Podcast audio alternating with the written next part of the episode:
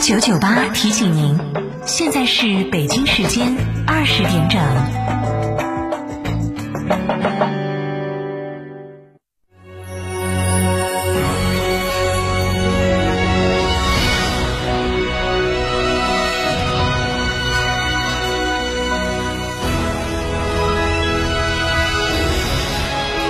成都的声音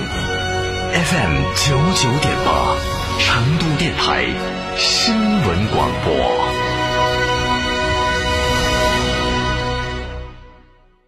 家不是简单材料的堆砌，所有人都在装，但总有人装得更漂亮。生活家结构人居环境与生活方式，严选全球进口大牌材料，楚格风工艺精细化施工，意大利皇室设计师恩里克领衔设计，全生命周期服务，超前家装体验。我是生活家，也是美学整装专家。八三三二零六六六，八三三二零六六六，生活家家居。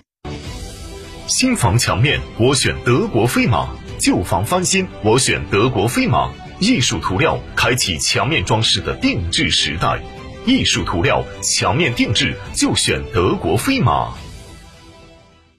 向美而生，住而有品，生活家家居欢迎您收听本时段装修小贴士。好的装修源自好的设计，好的设计源自对生活的感悟。家中床垫要定时翻转，床垫老是一面容易导致弹簧变形、床垫凹陷，这样就无法为身体提供良好的支撑，会改变人体正常的脊柱弧度，使相关肌肉、韧带绷紧，让人越睡越累。新床垫在使用的第一年里，最好每隔两至三个月调换一下正反面和摆放方向，之后约每半年翻转一次。另外，床垫的寿命约为八至十年，要定期更换。生活家家居提醒您收听本时段节目。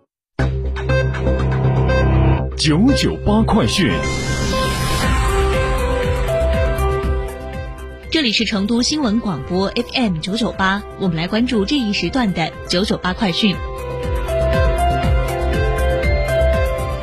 首先来关注本地方面，据四川省教育厅消息，近日教育厅联合省市场监督管理局起草了关于进一步加强中小学生校服管理的实施意见征求意见稿。意见规定，各校的校服款式一经选用，要保持相对稳定。不得经常性为学生订购校服，中小学生选购周期原则上不低于两年，毕业学年度不建议统一购买校服，各地各校结合实际确定订购套数，选购单位根据国家和省相关教育收费政策规定，按时代收取校服费用，不得盈利，要将校服代收费情况及时主动向学生家长公开。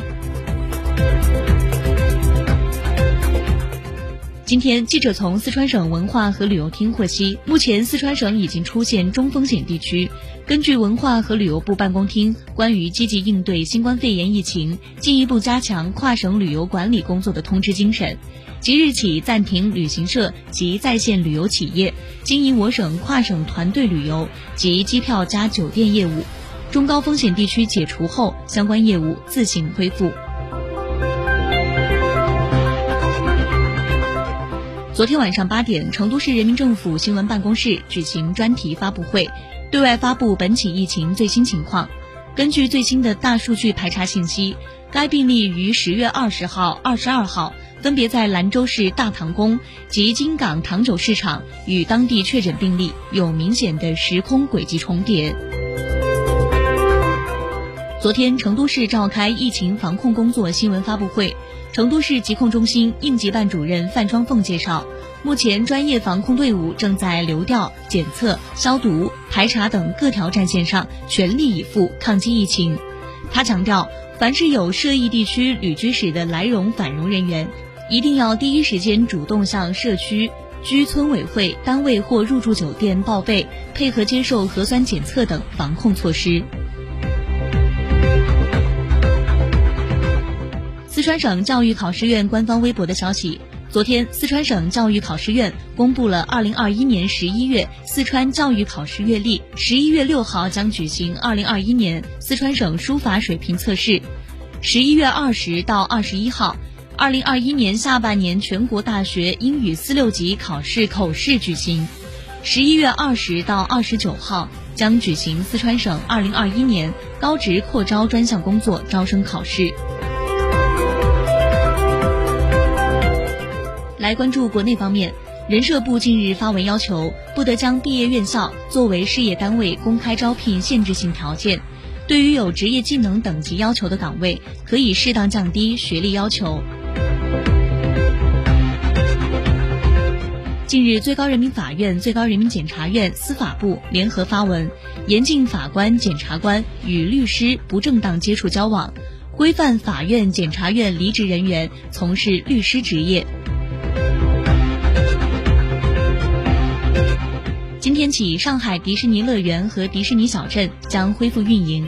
截至昨天的早上八点，上海市对十月三十号、三十一号期间进入上海迪士尼乐园和迪士尼小镇的相关人员以及场所核酸检测结果均为阴性。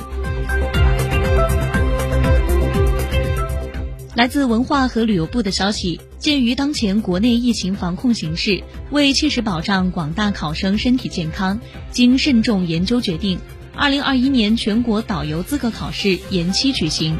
具体的举行日期另行通知。二零二一年十一月十六号前，考生因考试延期决定不再继续参加考试的，可向所在考区申请办理报名费退还。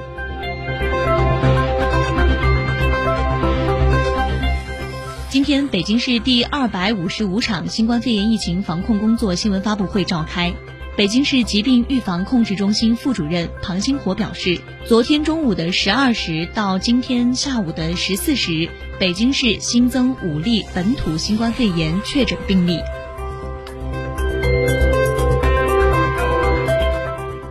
下午的十五时四十三分，我国在酒泉卫星发射中心用长征二号丙运载火箭、远征一号 S 上面级，成功将遥感三十二号零二组卫星发射升空。卫星顺利进入预定轨道，发射任务获得圆满成功。